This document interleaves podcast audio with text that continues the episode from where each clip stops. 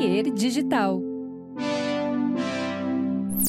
Olá, tudo bem? Que bom ter você de volta aqui, ou ter você aqui pela primeira vez. Enfim, não importa, né? O que importa é que você está aqui no Projeto Mendas, este podcast que é meu, Eduardo Mendonça. Eu que apresento ele desde 2019, mais ou menos, mas que é novidade no YouTube. Tá nas plataformas de áudio, mas no YouTube é novidade. Toda semana, duas vezes por semana, terça e quinta, entrevistando pessoas das, das mais diversas áreas artísticas, música, cinema, comunicação, enfim, você vai ver pessoas de tudo que é área interessante aqui, falando sobre sua profissão, falando sobre sua vida, sobre bastidor, sobre a vida pessoal também, porque afinal de contas a gente tem uma verve fofoqueira aqui nesse podcast, que é uma coisa muito importante. E hoje ela é minha amiga, já teve aqui no, no, na primeira temporada e na segunda do podcast, está agora pela primeira vez em vídeo. Mas antes de mais nada, antes de apresentá-la, eu quero te pedir o seguinte: é, acesse o site projetomendas.com.br ou se inscreve aqui no YouTube, ativa sininho, enfim, faz aquelas coisas que o youtuber pede que eu não sei pedir.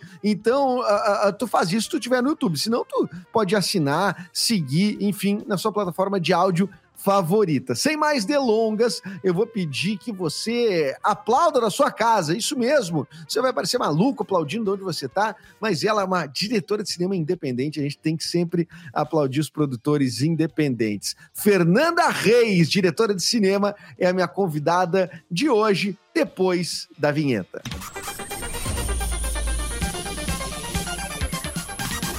Fernandinha Reis, como é que você tá, hein? Oi, pessoal do YouTube, oi, pessoal do áudio também. Eu tô muito bem. Tá bem? Tá muito, muito bem. Fico feliz de ver que tu conseguiu, com o tempo, adquirir uma cadeira gamer, né? Sim, quantas parcelas? Daí também já. Isso é o de menos, né? A gente tem que viver, né?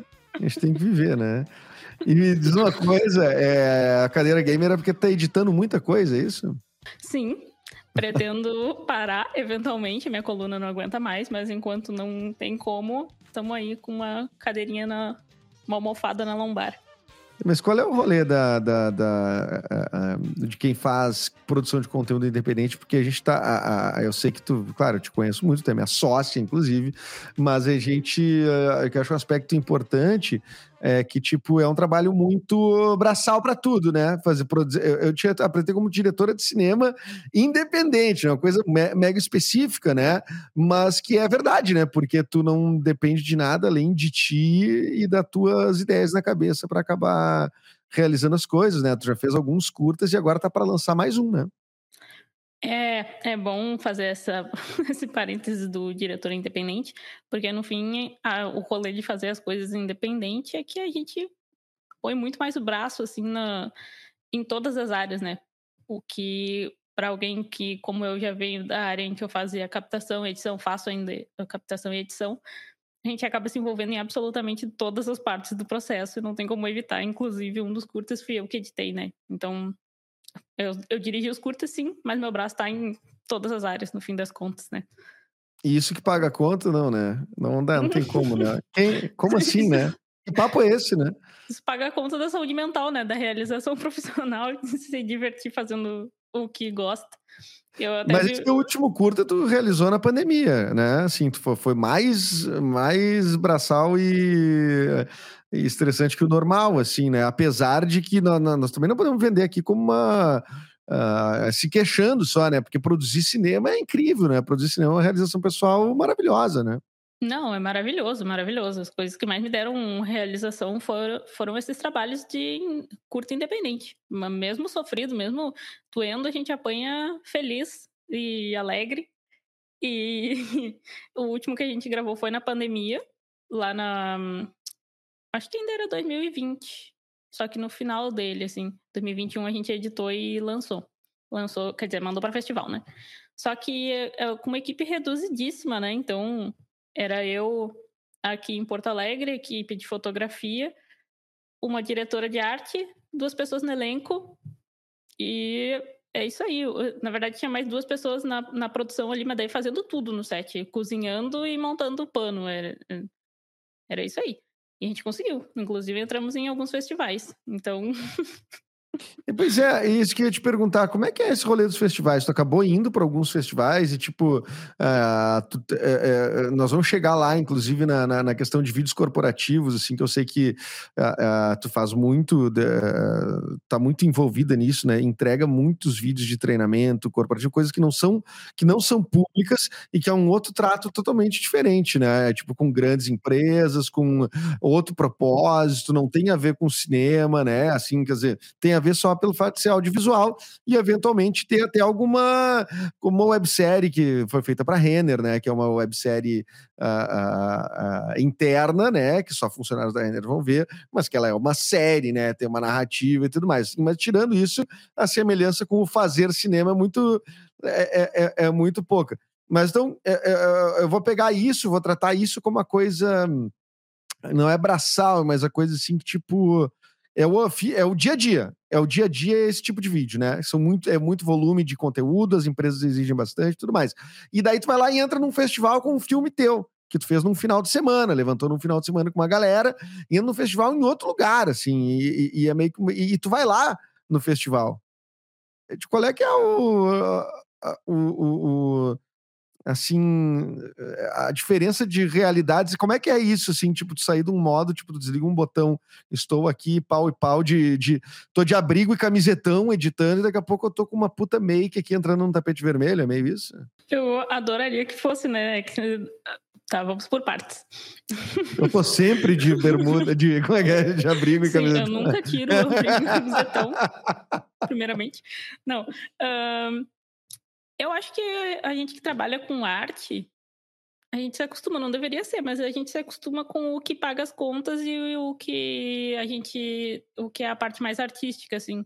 E é muito difícil a gente conseguir unir os dois, né? A gente acaba se vira a nossa rotina nessa parte. Então, tenho o que eu considero o, o trabalho, que eu adoro fazer, eu adoro meu trabalho, eu adoro fazer os vídeos que pagam as contas, mas eu reúno forças desse lugar para conseguir fazer os curtas independentes e as coisas acabam se misturando. Infelizmente, eu fui só em um festival que eu entrei, que foi de Santa Catarina, que era mais perto. Os outros eram internacionais e daí não pagam para curta, né? Se fosse para longa, talvez até levassem a diretora, mas no caso de curta, não, não pagaram. Uh, mas é, é, é, muito legal, assim, eu não. Não dá para dizer que que tem um deslumbre, não, não acaba deslumbrando assim. Ah. Não, acaba deslumbrando. Ah, então tu não. Então, tu vai te acostumar, tu vai ver. Tu vai ver. Eu vi, eu vi as pessoas se deslumbrando já no tapete vermelho lá no, em gramado, essas coisas assim. Depois que entra. Mas é uma rotina legal, né? Porque tu troca com muita gente, né? Que que tu. Que tu conheceu gente no festival, tu, tu conseguiu uh, fazer contatos. Qual, em que pé, em eu que pé é de... é isso? Eu fui, nesse festival que eu fui de Santa Catarina, eu fui de espiã, né? Eu entrei na sessão, eu só queria ver a reação das pessoas, eu não queria falar com ninguém. Então eu fiquei lá na plateia, assim, ó, encolhidinha, vendo o que, que Foi ver a reação das pessoas pro teu filme. Sim, eu queria e ver. E qual era a reação? É, algumas pessoas riram, eu fiquei prestando atenção nos comentários depois que acabava. Daí umas pessoas falaram dos diálogos que não gostaram, outras falaram que não, adorei, foi muito legal. Enfim, qual, fiquei, qual, qual é o filme, desculpe, esse das pessoas, assim. Ah, eu tô falando do Tamagotchi.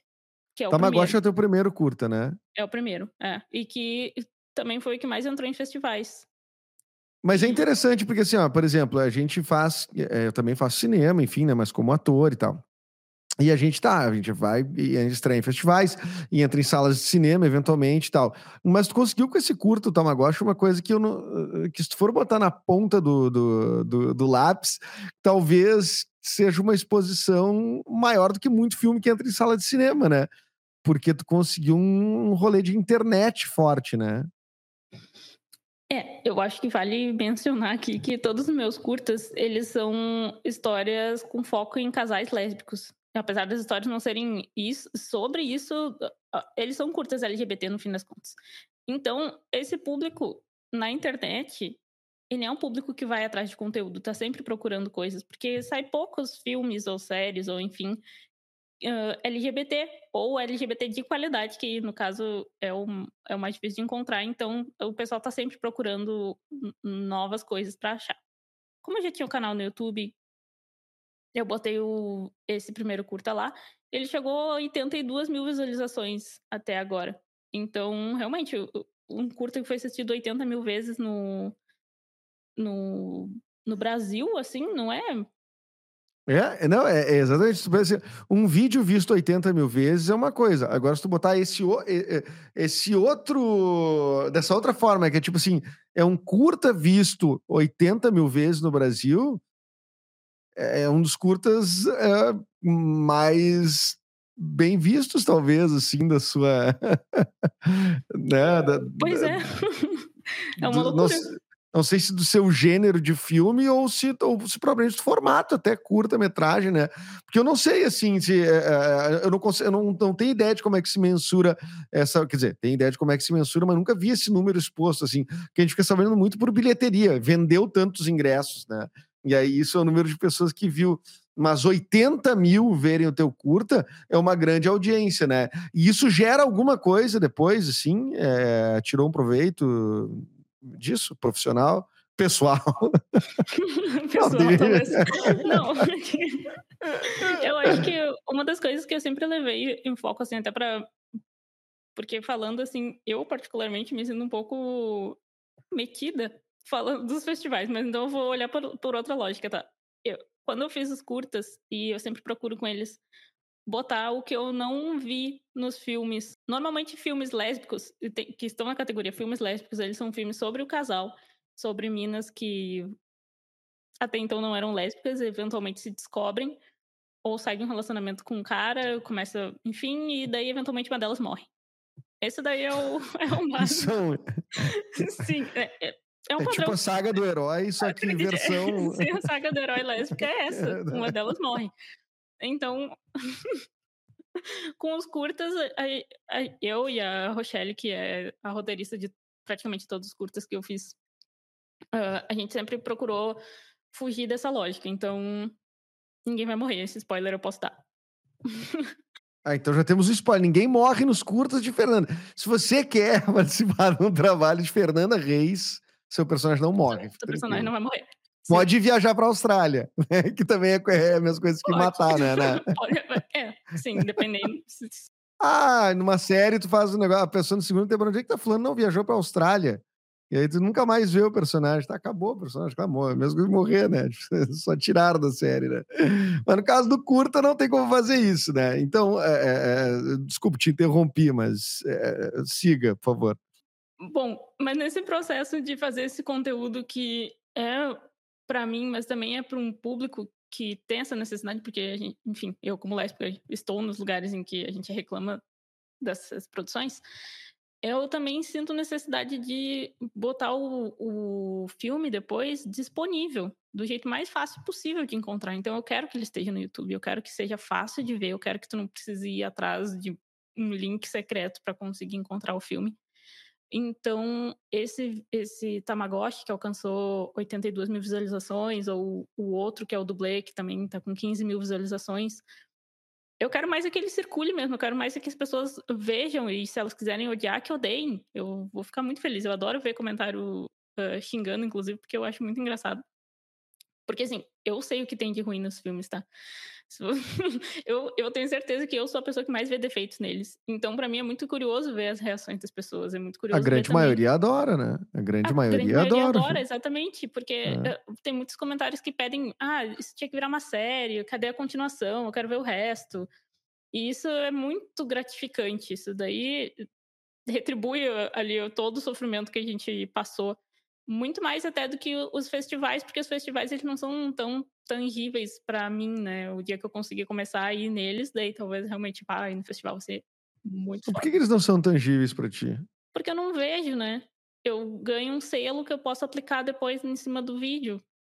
Mas eu não vejo o que está acontecendo. Recebo e-mail, eu adoro receber e-mail às vezes, porque tu falou da repercussão as coisas mais curiosas é abrir o e-mail e ter alguém, sei lá, da Alemanha pedindo o link porque quer botar num festival, como eu recebi um convite para botar os curtas no Festival Feminista de Berlim. Recebi uma mensagem de uma de uma mulher que estava na China e assistiu num festival lá da China e ela era brasileira, ela estava lá e ela conseguiu assistir. Então são umas coisas assim muito legais que tu não espera e daí na hora te dá, nossa, dá uma alegria muito louca assim. A maior parte dos feedbacks que eu recebo são de brasileiras que estão nesses festivais em algum lugar do mundo, me acham no Instagram e me mandam uma mensagem. Quando tu recebe ódio, por exemplo, que tu falou, recebe hate, assim, é, é, que tu vê as mensagens, assim, é, elas são em que, em que, em que tom, assim, eles, é, ou, ou, em que aspecto, assim, são esse, esse hate? Esse hate é por ser um curta lésbico ou por questões técnicas? Não recebi até agora. Eu acho que o algoritmo do YouTube tá de parabéns, mas eu não recebi hate nos curtas sobre hum, lesbofobia, homofobia, nada do gênero. Uh... Uau, que é uma gloriosa raridade na internet, né? É, assim... Pois é. A maior parte dos hates ou foi porque não gostou do final, ou porque não gostou da atuação, ou porque não gostou do diálogo, enfim, não gostou de alguma coisa. Daí faz uma crítica ao filme mesmo, não ao fato de ser lésbico ou não. Que para mim tá maravilhoso. O que é um, o que é, não, acho, acho, acho que com esse tamanho de exposição e ainda assim uh, conseguir ficar dentro desse campo civilizado, né, que não é do ataque pessoal, do ataque uh, uh, preconceituoso, acho já uma grande glória, sendo que visto que a internet é um ambiente que eventualmente pode ficar tóxico, né, não é sempre, né, que fica tóxico, né, praticamente só, só diariamente, né, então... Ah, sim, aqui, esse canal onde eu botei os curtas é um canal onde eu postava vídeo meu falando sobre várias várias coisas que também eram do mundo lésbico. E lá, assim, eu recebo comentários homofóbicos e lesbofóbicos às vezes. Mas, assim, nenhum que me assuste ou me deprima. Eu normalmente acho muito engraçado, mas é claro que é o jeito que eu lido, né? Não é o jeito que todo mundo lida. Uma vez eu recebi, isso daí não era, não era lesbofóbico, mas uma vez eu, coment, eu recebi um hate que o cara dizia que eu era muito mole. não tem como não rir, como é que eu não rir? O cara me xingando de mole. No... Baseado no quê? Desculpa, qual é o. Eu acho que é um comentário. tu tava andando na rua, tu tava andando na rua meio molengona, assim, meio invertebrada. E o cara, ah, você é muito mole.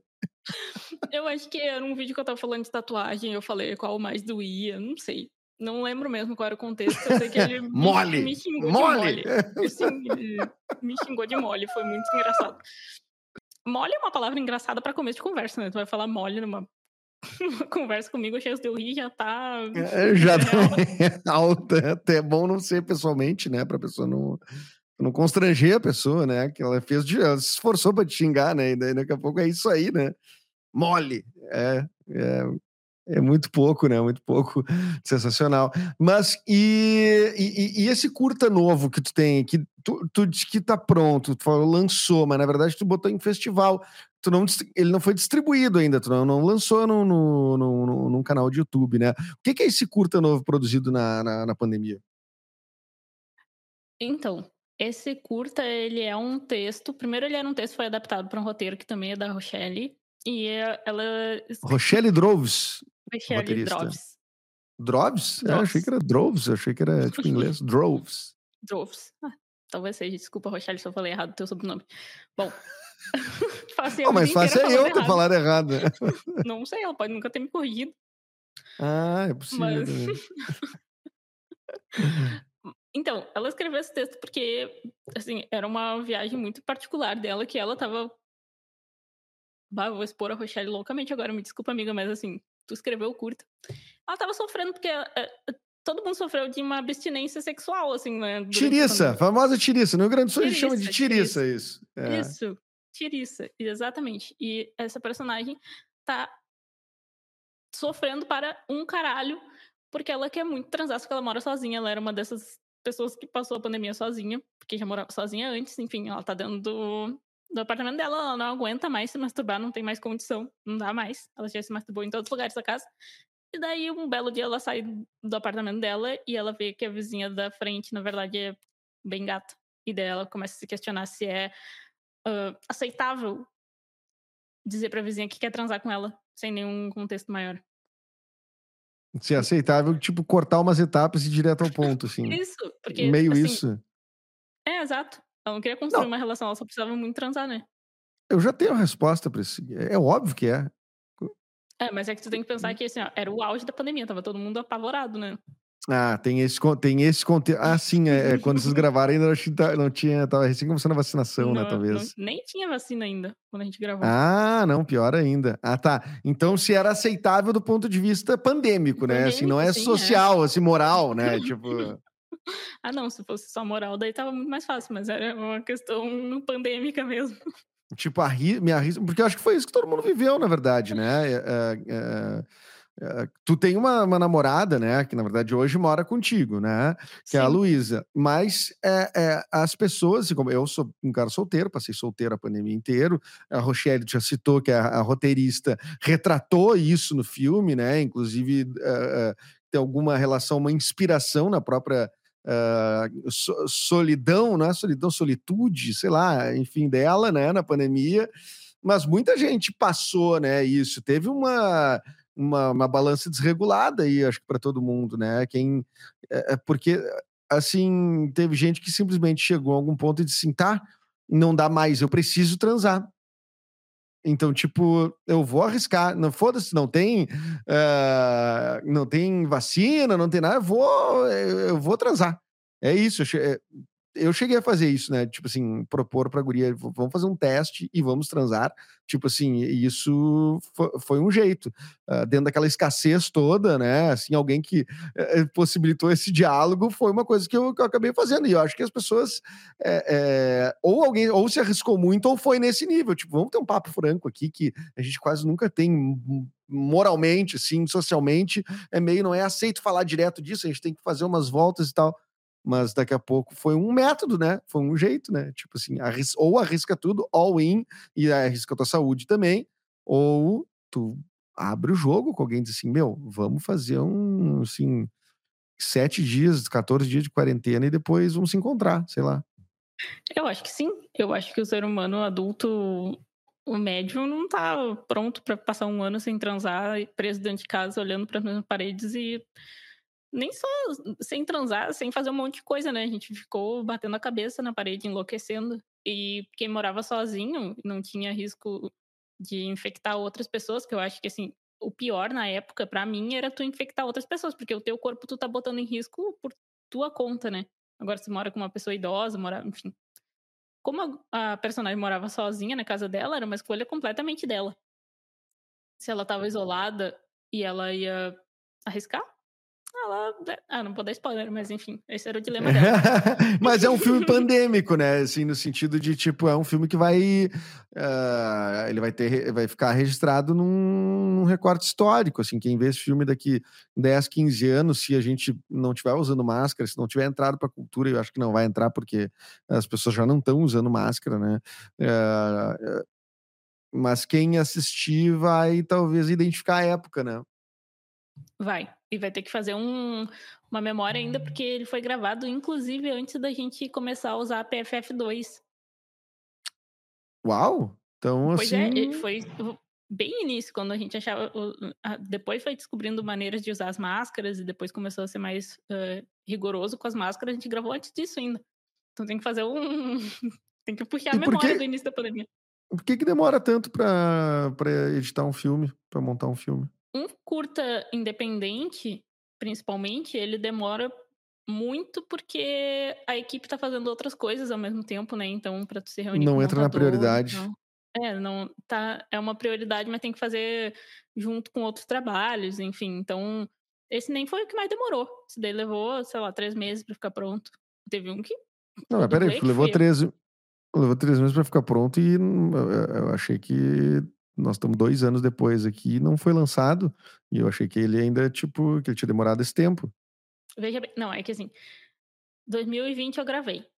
Até 2021, que foi o ano que ele ficou pronto, foi o ano só para festival. Ele não pode ser lançado em 2021. Não, então ele não levou três vezes para ficar pronto. Você gravou em 2020. Ah, gravou final de 2020, é isso? Final de 2020, né? Ah, uh, tá. No, Daí 2021. Novembro, ficou... eu acho. 2021, início, ele ficou pronto, daí a gente começou a botar em festivais. Ah, entendi. E daí entendi. chegou agora e ainda não lancei por uma questão de que eu quero fazer uma.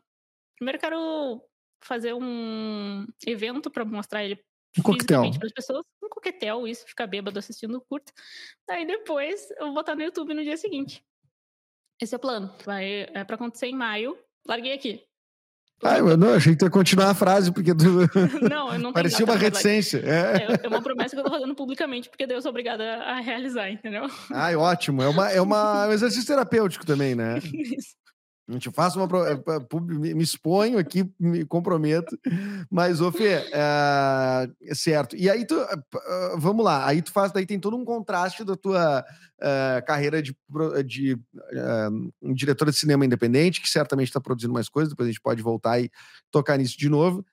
E aí tu tem um lance de produzir vídeos para grandes corporações, vídeos internos é, que são treinamentos, que são eh, para o Brasil todo, para América Latina toda, é um troço doido, mega, assim, né? Um troço grande, um troço que, tipo, uh, tudo bem, que daí vira, isso aí é o. É, o, é a base que dá estrutura para a produtora, vamos dizer assim.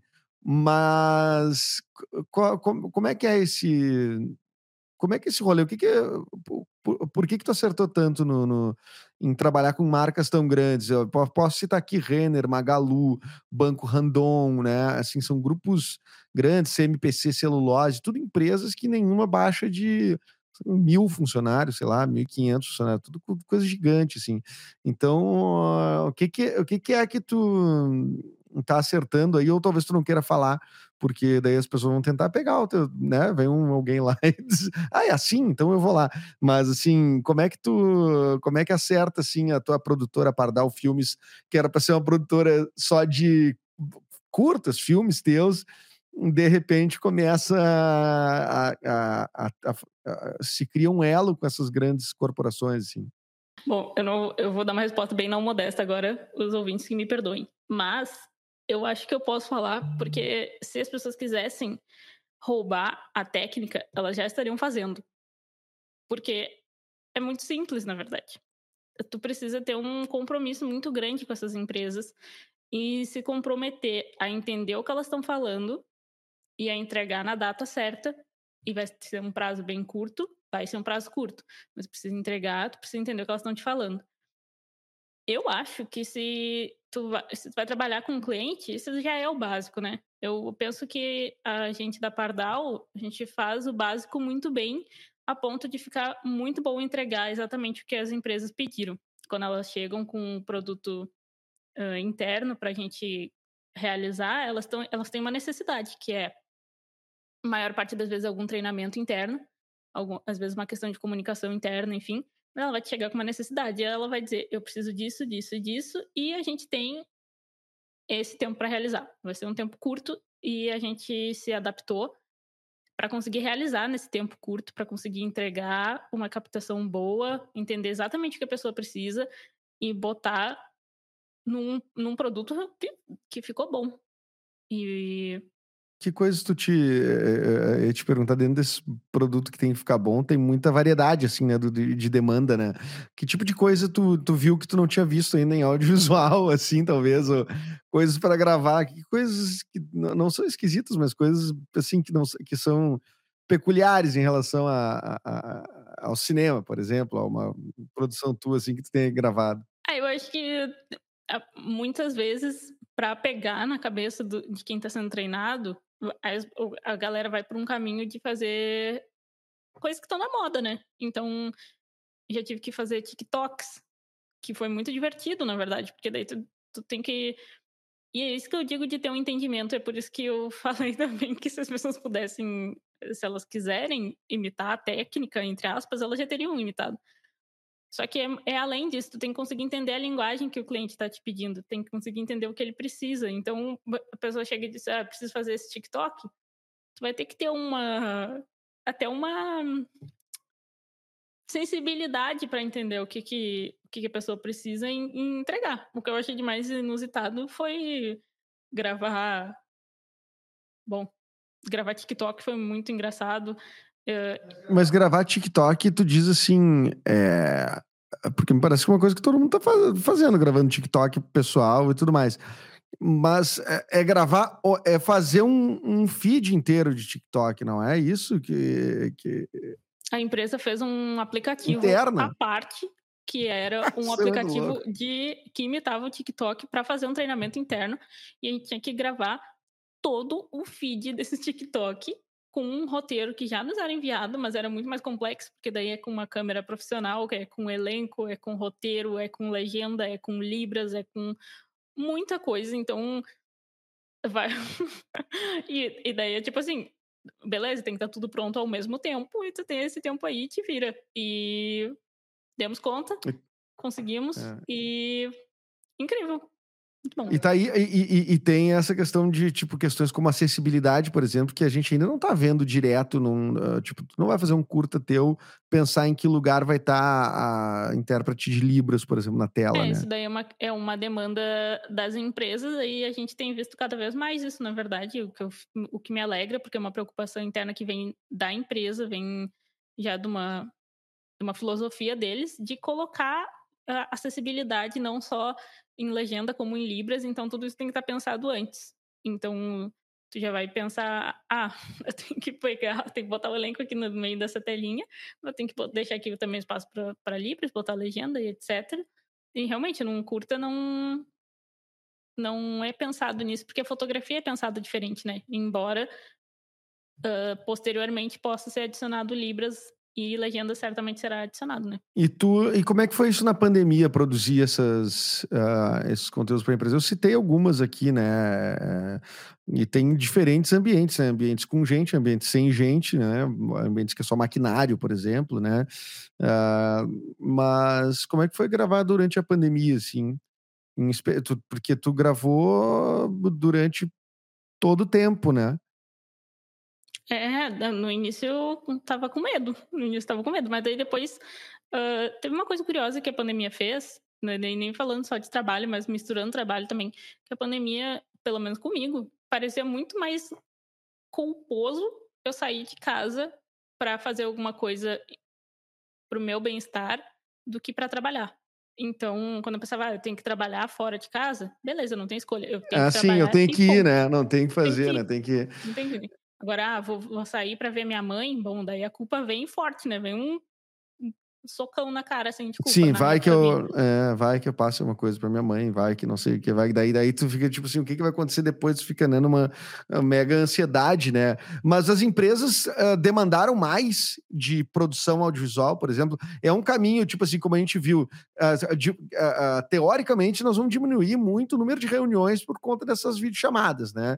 que é uma coisa que evoluiu muito, né? Agora, é, é, a produção de conteúdo em vídeo para treinamento virou uma coisa que está substituindo os, os treinamentos presenciais? Que se repensou o formato e isso nos trouxe bastante treinamento, o que foi muito massa porque a gente viu que a galera estava pensando, beleza, como eu posso treinar remotamente esse pessoal? Então tinha que deixar o conteúdo muito interessante. E daí, por isso, surgiu TikTok, surgiu série, surgiu um monte de coisa. Agora, o que eu tô vendo também é que eles estão produzindo esse conteúdo para treinar presencialmente pessoal. Então, eles produzem um conteúdo de muita qualidade que vai atrair uh, atenção, mas podem usar na, no treinamento presencial também. E daí, eu acho que foi um, eu acho que a pandemia impulsionou eles a repensar o treinamento ou pensar de uma maneira mais criativa e no fim das contas, o formato deu tão certo que não vai ser abandonado porque funciona presencialmente também. Eu fazia muito teatro empresa, a gente chamava de teatro empresa, né? Que eram essas ações eh, de conscientização, ou uma ação de treinamento, ou coisa do tipo, que era tudo dentro das empresas, fazendo um, teatro, um personagem, uma espécie de apresentação, enfim. Uh, não existia o lance do vídeo, assim. Não existia isso, é, que assim, podia até existir numa sala de treinamento e tal mas não existia isso conjugado, sim. Isso, inclusive, eu noto aqui com a produtora de podcast que também o, o próprio podcast virou um conteúdo, virou um canal de comunicação recorrente, né, para treinamentos, para comunicação interna, etc. Mas muito em especial valorizando o, o interno, né, de de fora para dentro, assim, né? Tipo, é, é, é, o que a gente quer comunicar com as pessoas. Eu acho que há uma preocupação muito grande dessas grandes corporações, assim, é, de, de enfim, de fazer uma comunicação transparente, clara com seus uh, funcionários, e isso tem uh, trazido como, como solução, talvez principal essa produção de conteúdo digital, porque daí tu tem áudio, tu tem vídeo, tu tem possibilidades de imersão, né? Uh, uh, imersão 360, né? Por exemplo, que uh, tu produziu isso, né? Uma empresa. Aí é que eu ia chegar. A, a coisa foi indo tão louca que uma das coisas que, assim, certamente mais louca que o TikTok foi produzir essa. Uh, foi produzir um treinamento para uma plataforma totalmente 360 e, e, imersiva, onde a pessoa que vai ser treinada vai pegar ali o, o telefone e vai andar pelo, pelo local, vai jogar jogos, vai cantar no karaokê. Qual é o, o, o local que as pessoas andavam nas, nas 360? Era um estúdio. Elas, and, elas andavam por um estúdio, daí entrava numa porta, daí tava dentro de um game show, tinha um holograma falando com elas, elas podiam olhar para todos os lados do estúdio. Depois que acabava o holograma de falar, elas iam pro, pro vídeo que eu produzi, saíam do vídeo, iam pro, pro The Voice. Era assim, ó, é um troço completamente surreal. O, que, o que, que, eles vão fazer ano que vem? Como tu vai se superar todo ano? Não dá pra se superar todo ano, meu Deus do céu. E, o, e, e, e o vídeo 360 é algo que tu não tinha feito ainda, por exemplo. É, nesse trabalho eu não precisei fazer nenhum vídeo 360, graças a Deus, porque é muito mais complexo fazer um vídeo 360. Era uma plataforma 360 que passava vídeos 2D dentro dele. O vídeo 360 ele tem uma câmera específica para fazer, já tive que fazer também. É uma loucura editar, é uma loucura tudo. E mas é muito divertido também. É uma câmera muito prática. Até, principalmente porque por ela ter duas lentes e nenhuma tela, tu tem que confiar que ela tá fazendo um que bom ela tá funcionando, e, tá... e ponto. É. Mas tu, o que que tu, o que que tu gravou de 360 assim, que que ambientes, que ambientes tu foi aí? Fui numa numa floresta de eucaliptos. Vi máquinas colhendo eucaliptos, uma coisa, tive que entrar dentro do maquinário, tive que botar roupas, capacetes, enfim. Quando tu fala, quando tu me apresenta como uma diretora de cinema independente, sabe? Parece uma coisa que eu tô assim, ó, fumando meu palheiro na minha sala, pensando, mas na verdade tá dentro de uma colheitadeira verdade, gravando. Uma colheitadeira, fazendo a câmera funcionar remotamente com um capacete muito maior que eu, um colete que me fez parecer um palumpa. É. Ah, mas é, mas é, é interessante que tu é a, a, dona da produtora, tu contrata as pessoas para irem lá prestar serviço também, mas tu tá com a câmera, tu tá filmando, né? Tu, é, o que, que é isso? Tu não confia nas pessoas? É isso? É exatamente isso. não, não. Agora é uma meta começar a, passar a captação também adiante para conseguir focar em outras coisas, mas desde sempre a captação foi o que fiz. Quando eu fiz o curso de audiovisual lá no início, eu era uma das únicas pessoas que queria pegar câmera, muita gente não queria pegar câmera, ficava só na parte teórica também, gostava de roteiro, gostava de organização, não queria fazer captação, então me acostumei muito com a câmera, eu gosto muito da câmera e gosto também de, de fazer a captação nos trabalhos que a empresa pega. Então, nada contra ela, amo. É nada. E é engraçado que tu tem uma irmã gêmea, né? Univitelina, que faz até a mesma atividade que tu, né? Que coisas essas. É... Porque uma influencia a outra. Mas não é o mais estranho. O mais estranho é que ela casou com uma mulher que faz aniversário no mesmo dia que ela, que também trabalha com audiovisual, não, no mesmo dia que ela e no mesmo dia que tu, né? Aí até uma boa observação, assim, ela faz aniversário no mesmo dia e a gente faz Ah, tu, guri, tu não vai acreditar, minha irmã casou com uma guria que nasceu no mesmo dia que ela, sim, e que tu também, que tu é gêmea da tua irmã, né, no caso. A não ser que tua mãe tenha segurado de um dia pro outro. É, a gente faz aniversários daí para três pessoas, economiza bastante, né, daí realmente... Ah, é uma boa. E todo mundo é do audiovisual, mas o que, que é isso? De onde é que vem essa todo influência? Mundo, escorpianas do audiovisual. Não sei. Eu acho que eu gostava muito de filme quando eu era criança. Essa é a narrativa que eu tenho na minha cabeça. Eu gostava muito de filme quando eu era criança. Uh, inclusive um salve especial para Dakota Fanning e para Jude Foster e para Hilary Swank, que eram as minhas atrizes. Ah, elas ouvem muito aqui. Elas ouvem muito aqui. Ela, sim, eu sei. Então, queria mandar esse beijo aí para elas. Não, manda, mas manda em inglês, eu acho melhor.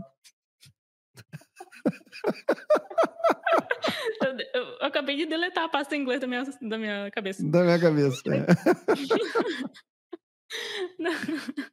então, eu gostava muito, daí eu, eu pensei, bom, eu vou ter que ser atriz, então. Comecei a fazer teatro, não durei muito tempo.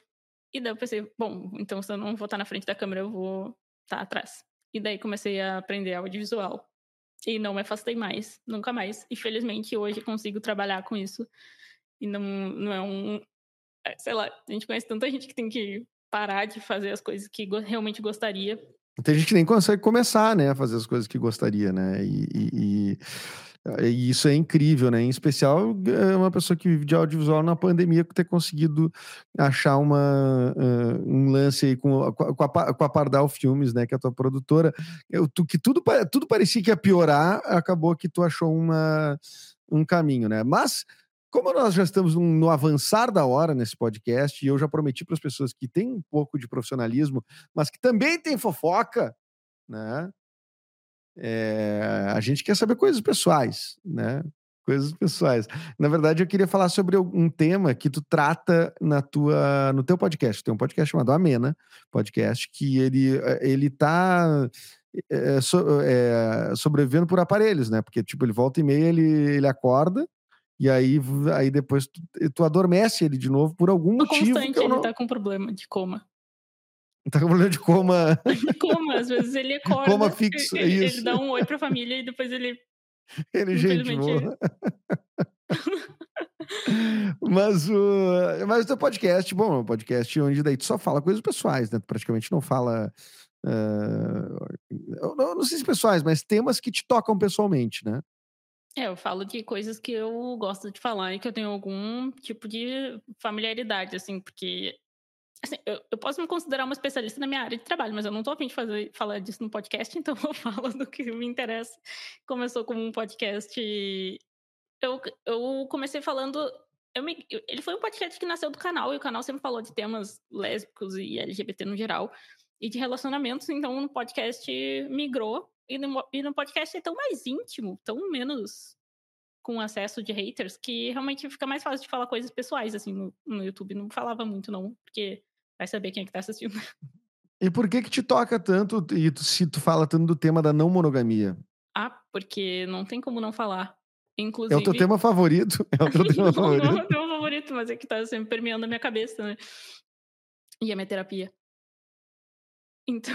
E a, tua, e a tua vida propriamente, né? Tu, tu a minha um, vida, um relacionamento pessoa... aberto, né? Sim, é. exatamente. Já tinha tido um relacionamento aberto muito tempo atrás que terminou de uma maneira trágica. Não trágica, eu sou, eu sou dramática, tá? trágica. Morreu, é assim, uma serra elétrica e uma, um, uma chácara em Canela. Não, e você pode imaginar o que aconteceu. É, tá. Não, não foi, não foi trágico. Não, não, não. Foi trágico pro meu coração, entendeu? Não foi, foi trágico um fim de relacionamento. Foi um fim de relacionamento adolescente. É isso que é a tragédia, entendeu? O drama mora aí. É a idade das pessoas envolvidas. Ah, tá, mas era um relacionamento. tá, tu, tu era o teu primeiro namoro, assim. Era o meu terceiro namoro. Tu era adolescente, tu tava no teu terceiro namoro. tu era adolescente, tu tava no teu terceiro namoro? Sim, eu sou uma serial dater. Caralho, cara, eu tava.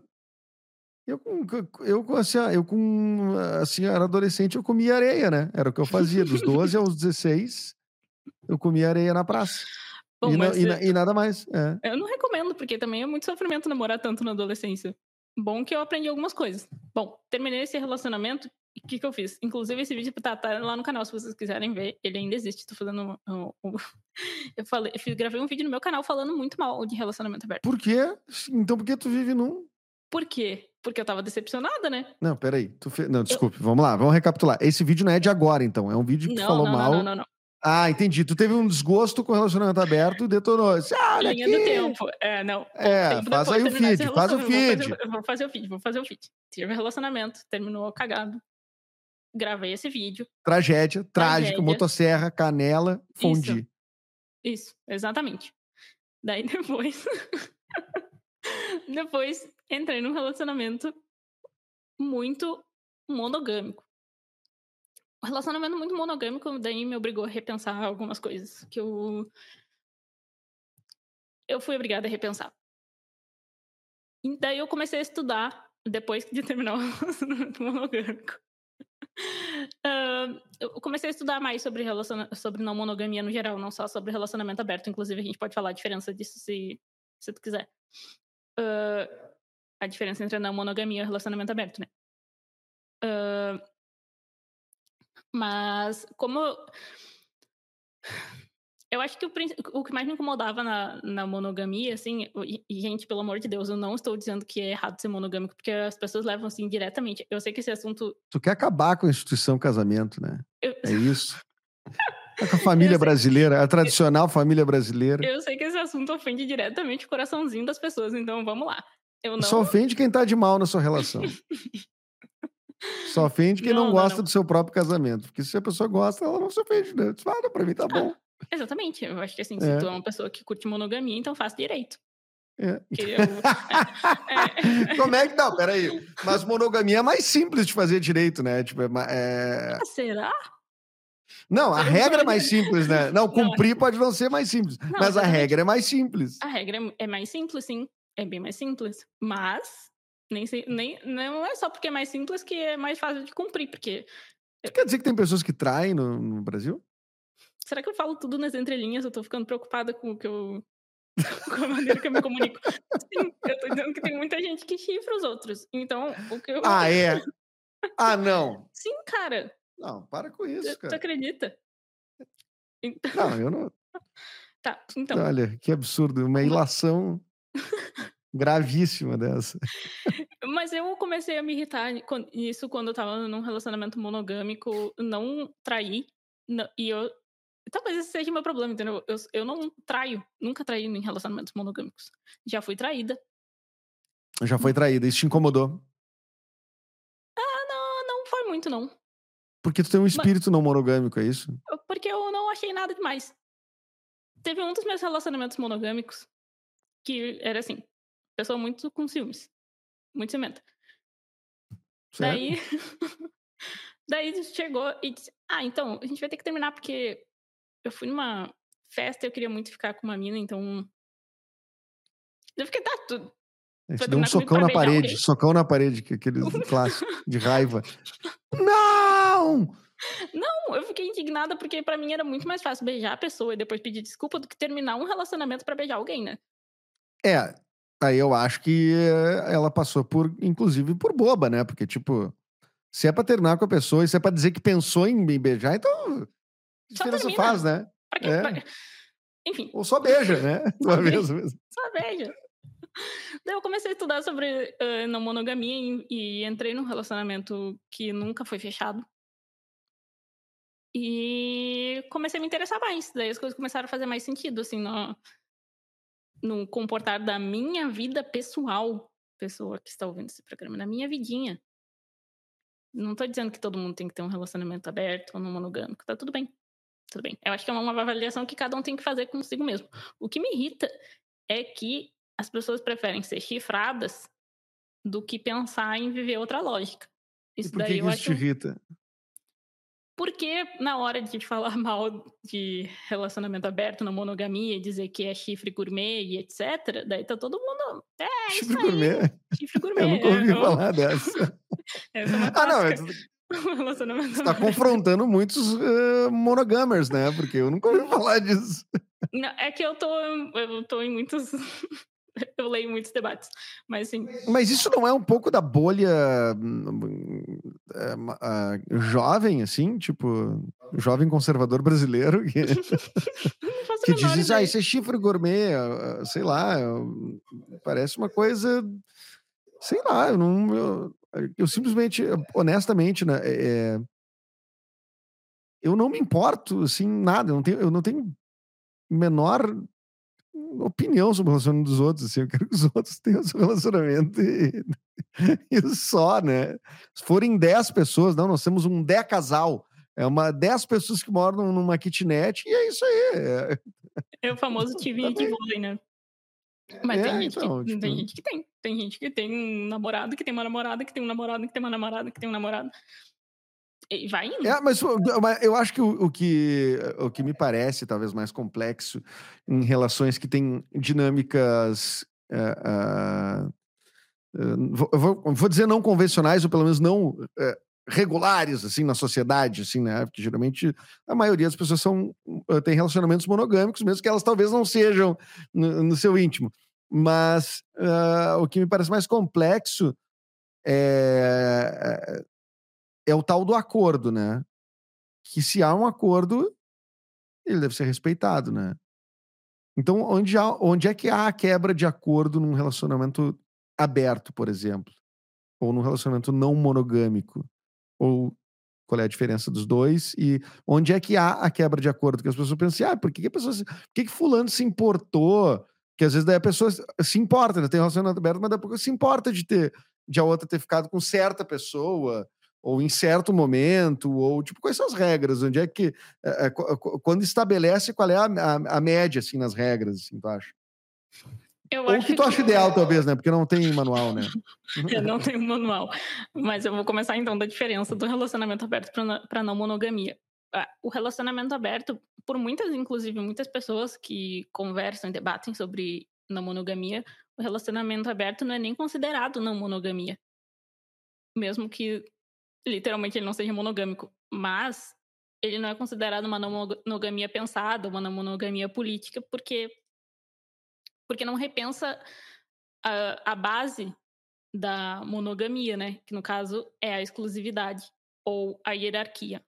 E a hierarquia, nesse caso, é tu dá, uh, botar as pessoas em ordem de importância, sim, mas também em ordem de poder. Por exemplo, tu tem uma namorada, teu relacionamento é aberto. Ela tá no, na ponta da hierarquia. Ela vai decidir com quem tu pode beijar, quem tu pode transar, quem tu pode sair, quanto tempo tu pode ficar dentro de casa. Não é tu que decide. Não, não tá dentro da tua. Não é a tua pessoa que decide o que a, tua É no relacionamento aberto, isso, no caso. No relacionamento aberto, isso. Então ele continua tendo uma base monogâmica, uma pessoa determinando coisas para outra. Exatamente, por isso que muita gente. É meio tóxico, né? Ah, pode, depende de quem tu namora. Mas ah. pode ser. Ah, normalmente o casal faz isso para se proteger, né? Normalmente é um casal que já começou fechado, resolveu abrir e daí cria um zilhão de regras em volta para se proteger e não se magoar. Uhum, Vai se magoar igual, mas enfim, por isso que muita, muitas pessoas não consideram esse casal não monogâmico. Só que, assim, eu vou dizer que a imensa maioria das pessoas não monogâmicas começou desse jeito, porque não, a gente não tem como fugir disso, né? A gente é criado de um jeito, a gente tem uma lógica de um jeito. E tu. Não, e geralmente tu, tu, se conhece em dois, né? Não, te, não conhece em três e dá uma ficada Os três, e daí vamos lá, todo mundo junto. É né? Geralmente começa dois, isso vira uma, vira uma discussão, né? Porque se tu não conhece a pessoa, como é que tu vai propor isso de largada também? Não é uma coisa assim fácil, né? De tu propor, sem minimamente conhecer a outra pessoa, né? Ficar um tempo com ela e tal. Então, existe um, um processo inicial que é a dois. Exatamente. Não, e assim, eu ainda entendo hum, que não faz sentido tu julgar desse jeito, porque enfim, tu vai pegar um casal que tá juntos há 10 anos, sei lá. Não tem condição dessa pessoa não ser prioridade na vida da outra, né? Sim. Não, não tem como escapar disso, a pessoa vai ser prioridade. É, porque se faz uma mudança de prioridade, aí, aí dá problema, né? Tipo assim, ah, vamos abrir o relacionamento e daí tu sai para viajar de férias com outra pessoa lá, com, com a amante. Você tu tem uma casa, um filho, um, sei lá, tu tem uma é... responsabilidade muito diferente com a pessoa, Não, né? papai, então... o, a, amor, o papai agora tá com um relacionamento aberto, então ele vai passar essas férias com a Suzana, tá? Então... Não, tem muita coisa complexa que tem que ser avaliado casal a casal, não tem muito como fugir disso. Tu pode ter um, um casal que tem uma lógica totalmente não monogâmica, e daí, tipo assim, a lógica é mais de que o indivíduo, por exemplo, o indivíduo Eduardo, é um ser humano inteiro em si, e as, e as tuas vontades e as tuas escolhas têm que ser tomadas na tua consciência, e não porque alguém de fora te botou um, um impasse. Então, isso acaba te privando de, de outras relações. Mas o que eu acho mais interessante pensar nisso é que a gente faz isso com todas as nossas relações, não só as românticas. A gente acaba não dando uma horizontalidade para as relações. Daí a gente pode acabar ficando. Tu já deve ter conhecido, por exemplo, um casal que começa a namorar e não tem mais amigos de repente. Exatamente. E daí, tipo, quando Muitos. tu começa a ver que todas as tuas relações são importantes, ou enfim, várias delas são importantes, tu começa a tentar uh, entender o espaço de cada uma dessas relações, onde essa pessoa importa e ver que elas têm necessidades. Então, assim, eu não vou começar a te namorar e abandonar todos os meus amigos e de repente que são o meu, meu ponto de apoio, até gente que não mora na mesma cidade que a família, por exemplo, os amigos muitas vezes são, são a base da pessoa, né? são a rede de apoio dela. É quase como uma família. Então, é legal repensar esse formato. Para mim, é o mais interessante da não monogamia, que é que ela também te leva a questionar todos os teus relacionamentos. Sim, e, e, e por exemplo, assim, é, como é que tu se, é, se dentro desse acordo, mesmo, mesmo sendo um acordo que está sendo cumprido, vamos dizer assim, é, e que está. Ambas as partes estão respeitando o acordo, tá? Mas mesmo assim, uma das pessoas se magoa. Tipo assim, bah, eu antes eu não, eu não sentia ciúme, pá, agora eu tô sentindo, né?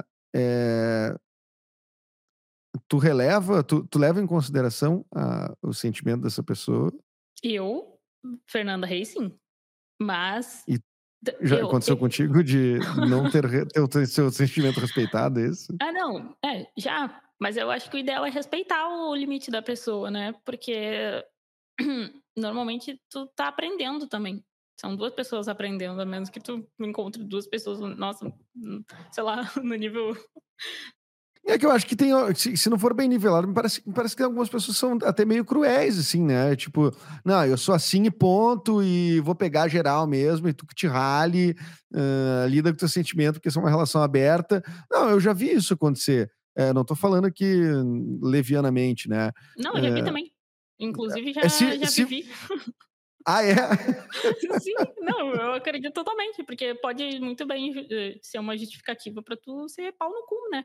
Isso, e, pessoa, e aí pode virar tóxico, né? Tipo assim, da pessoa. Pode. Tu diz assim, ó, olha só, eu não. Aquela pessoa ali, baixo, que tá rolando um sentimento ali, fiquei um pouco incomodado. Quem sabe tu não para de sair com aquela pessoa, prioriza aqui, né? A pessoa diz, não, eu comigo é assim, né? Esse é um relacionamento aberto, tu que lide, e aí tu começa a ficar uh, uh, tu não tem chão nem argumentativo, assim, né? Só fica triste. E, tipo, não tem outro, não tem outro caminho. Nossa, tipo, é, sim, foi exatamente isso, inclusive. Eu tô descrevendo o teu relacionamento, é isso? É, sim, sim. tô até um pouco preocupada. Não, não, mas não é o atual, né? É o, é o, anti, não, antigo. Não, não é o atual, não, é o antigo. Mas, assim, eu acho que se tu for estar tá com uma pessoa tem gente que trata como se tu tivesse vendido a alma, e daí, ó, tu assinou o contrato, agora já era, tu que lute, tu que lide, e azar o teu. Não acho o ideal, assim, falando de maneira prática, para que que tu tá fazendo isso com a, com a pessoa com quem tu tá se relacionando? Não é o... Não vai levar a muitos lugares, é capaz de tu machucar muitas pessoas e vocês vão terminar.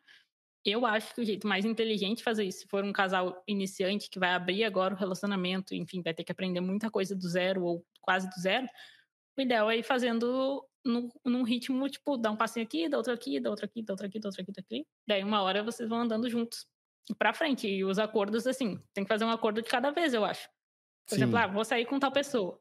E a pessoa diz, tá, pode sair. Daí tu sai e a pessoa fica muito triste. Que ela vai sentir, porque o sentimento ele não tá, ele não tá ligado no racional, né?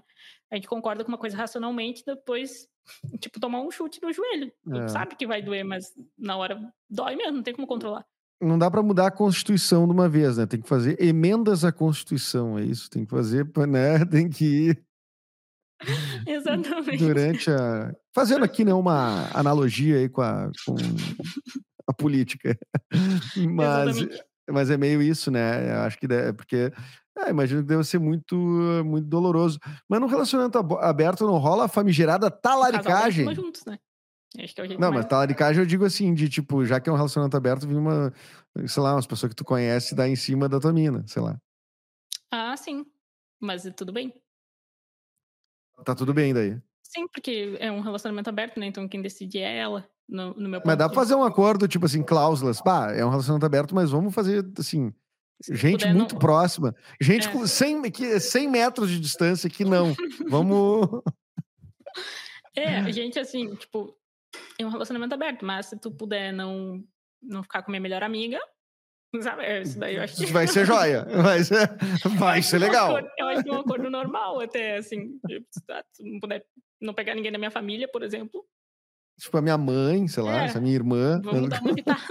Vamos evitar em coisas que possam ficar muito esquisitas muito depois do convívio, né? Não tem nem precedente, assim, pra gente se basear em alguma coisa? Tá, vamos evitar então. Mas eu acho que tem que ter um bom sensinho, tu tem que estar tá se relacionando com alguém que se importa com o que tu sente, porque se a pessoa não se importa, tu vai se machucar inevitavelmente. Tem que saber teu limite, mas também tem que saber passar dele, né? Porque tu vai passar do teu sim. limite. Tu não vai passar sim, sim. por isso de uma maneira. Mas assim, depois ilesa, passa, ilesa, né? perfeita. Ilesa por esse desbloqueio de, de habilidades, digamos assim, né? Porque no fim tu vai, ter, tu vai estar exercitando alguma coisa. É e, e, e, morar junto. Morar junto muda a dinâmica de um relacionamento aberto ou não monogâmico? Depende de como ele era antes, porque, por exemplo, no meu relacionamento, antes o combinado era não falar nada, né? A gente não. A gente sabia que a gente saía com outras pessoas e tal. Mas o combinado era ficar na sua, não precisa dizer nada, não, enfim, sai quando eu não estiver junto e beleza. Show. Daí na pandemia a gente teve que mudar, porque, enfim, pandemia, né? Não vou sair com uma pessoa e não falar para ela, enfim, já, já tinha que mudar um pouquinho. Morando junto, então, muda bastante, né? Porque eu não tenho como dizer, ah, eu vou. eu vou sair de casa lá, que eu não em casa. Eu vou, eu, te, eu tenho orientação no meu TCC. Não, mas peraí, mas tu nem na faculdade tu tá. Não, pois é, pra tu ver, é uma. Como eu tenho que me dedicar. Mas vai, vai ser mais. Vai, vai é, vai até Ou tem que começar a sair de manhã, em horário de expediente. Pois é, mas não vira uma coisa meio também na, na, naquele lugar de, de, de. De traição, né? Como é, eu, eu, não gosto da, da omissão, porque a omissão vira mentira, eventualmente. É muito difícil tu omitir tudo. Eu acho. Assim. Ah, o que pode fazer é todo mundo ser inteligente, ter bom senso e não perguntar. Exato, pra mim é mais, eu... mais simples. Tipo assim, ah, tu sabe onde eu tô, tu sabe? Não pergunta. Eu, eu falo o que eu quiser. Se tu quiser saber alguma coisa muito específica, beleza. Só que eu acho que vai do entendimento das duas partes, assim. O que, que, tua, o que, que a pessoa com quem tu se relaciona tá pronta para ouvir? O que, que tu tá pronto para ouvir? Tipo, ah, eu sei que ela saiu com sei lá quem em tal noite.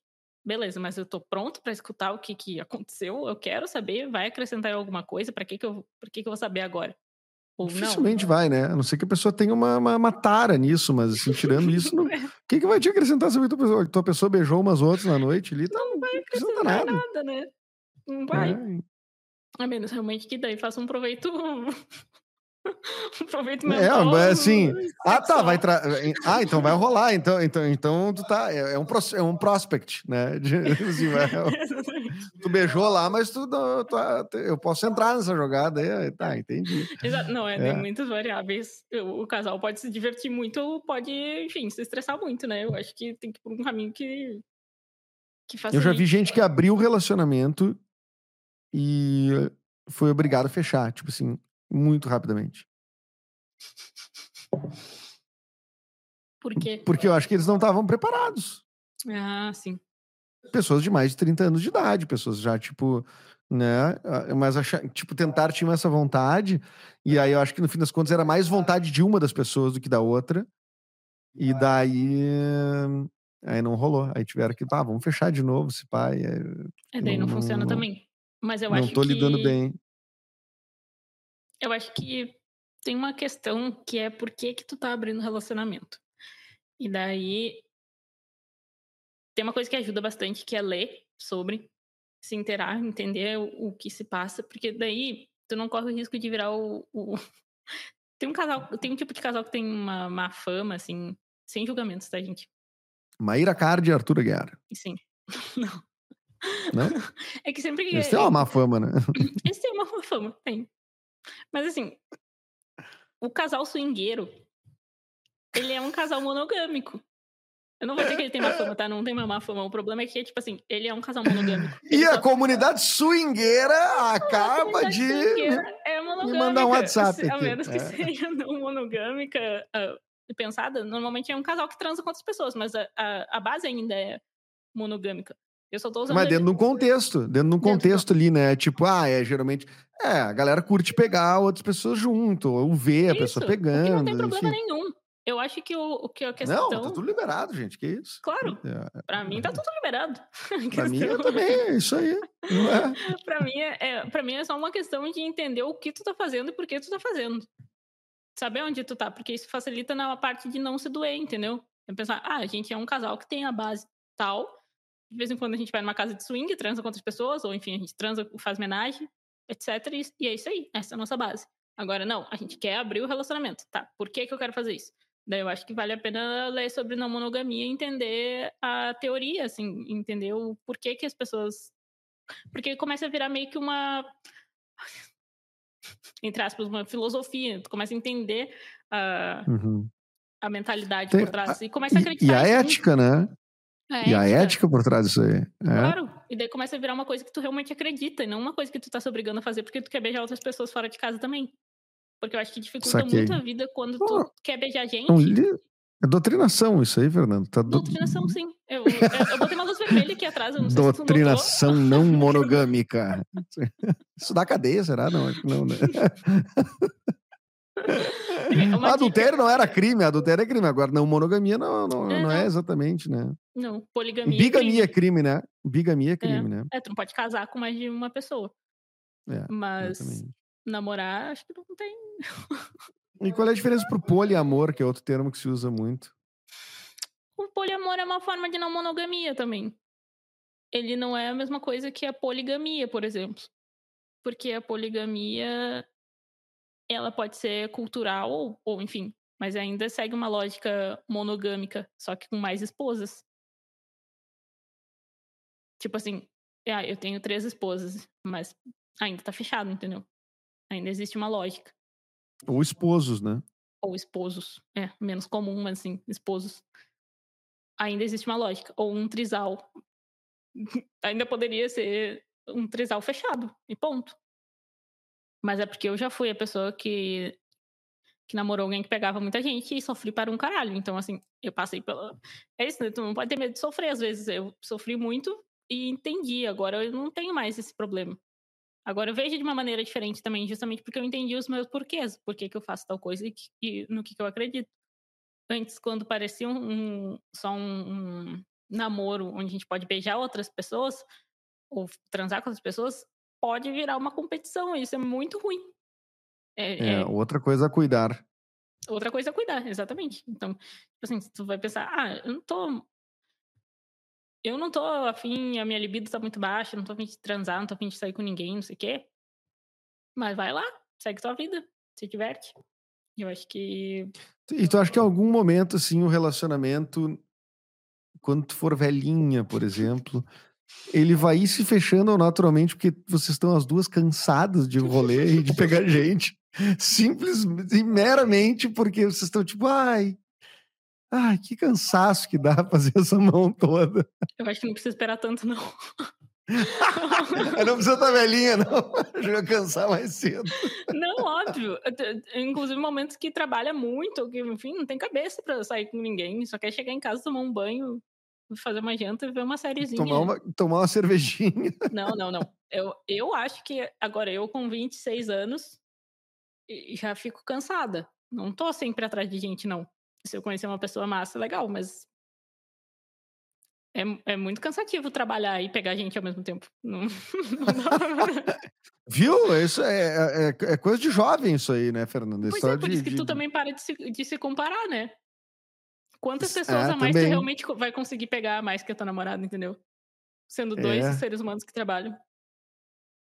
É. Não, é, é, exatamente, concordo, concordo plenamente, que é uma coisa de jovem. Mas, ô Fê, ah, voltando então, só para a gente encerrar o nosso papo ah, sobre cinema, artes e tudo mais, faltou só a, a, a questão assim, o que que tu tá pretendendo aí para frente ah, em relação a... Qual é a tua expectativa em relação a, ao teu cinema e ao cinema mesmo qual é a janela que tu precisa como cineasta independente para para alcançar outras para parar de sentar em, em uh, na, na, colheitadeira e gravar vídeo se bem que é uma coisa que que, que, que, às vezes é divertido também né? Mas eu digo assim no sentido de ah, largar um pouquinho a câmera focar nos filmes nas tuas direções e tudo mais. É isso daí é uma questão que a gente esquece às vezes que todos os processos de um filme são custosos financeiramente, né? A gente precisa ter tempo e recursos para fazer desde o roteiro até a, edição. E isso daí é muitas vezes o, o principal. Para projetos futuros, eu acho que que o principal é até conseguir unir mais essa comunidade, assim, porque eu acho que tem meios até de conseguir fazer com, com apoio de quem curte o trabalho. Uma coisa que, eu, que aconteceu e que eu achei muito legal, que eu fui reconhecida várias vezes como a diretora dos curtas, embora minha, meu rosto nunca apareça na, na, nos curtas. As pessoas sabem que eu As dirigi. E me vão te buscar, vão te procurar em rede social, vão te procurar na... em rede social, me, me reconhecem é. na rua ou em eventos, enfim, isso é muito massa. Então, acho que por isso também tem, tem até como monetizar uh, futuras produções. Ou, enfim, também editais e tal. Eu acho que o próximo passo agora é tentar um edital também. Mas tem algum curta na agulha aí já? Ou algum roteiro aí que tu, tu já tá em vista para rodar? Não. Vai ter. Não? Vai ter. Vai ter, vai ter. A meta é esse ano ainda conseguir alguma coisa, mas é, como assim, os curtas que a gente fez pessoal, não tinha dinheiro nenhum.